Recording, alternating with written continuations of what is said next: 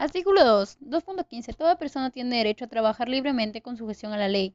2.24b. Toda persona tiene derecho a la libertad y a la seguridad personales. No se permite forma alguna restricción de la libertad personal, salvo en los casos previstos por la ley. Están prohibidas la esclavitud, la servidumbre y la trata de seres humanos en cualquiera de sus formas. Según el artículo 2.15 y 2.24b, todo trabajador tiene derecho a trabajar libremente sin esclavitud. A pesar de ello, los empleadores no tomaron en cuenta y encerraron con candado a los trabajadores durante toda la jornada. Artículo 24. El trabajador tiene derecho a una remuneración equitativa y suficiente que procura para él y su familia el bienestar material y espiritual. El pago de remuneración y de los beneficios sociales del trabajador tiene prioridad sobre cualquier otra obligación del empleado. El trabajador tiene derecho a una remuneración equitativa y suficiente. Sin embargo, Jorge Guamán y Javier Herrera apenas le pagaban 100 soles semanales. Es decir, al día solo le remuneraban 14 soles como máximo, viéndose claramente que no le pagaban lo suficiente como para trabajar de lunes a domingo. Artículo 25.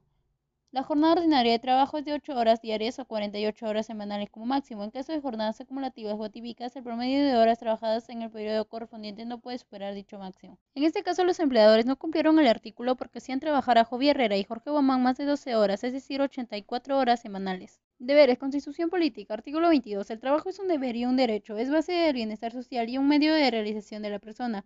El trabajo es un rol básico central ya que le permite la satisfacción de necesidades económicas y psicosociales. En el caso de los trabajadores de la galería, cumplieron sus deberes trabajando en el establecimiento a pesar de las condiciones en las que se encontraban.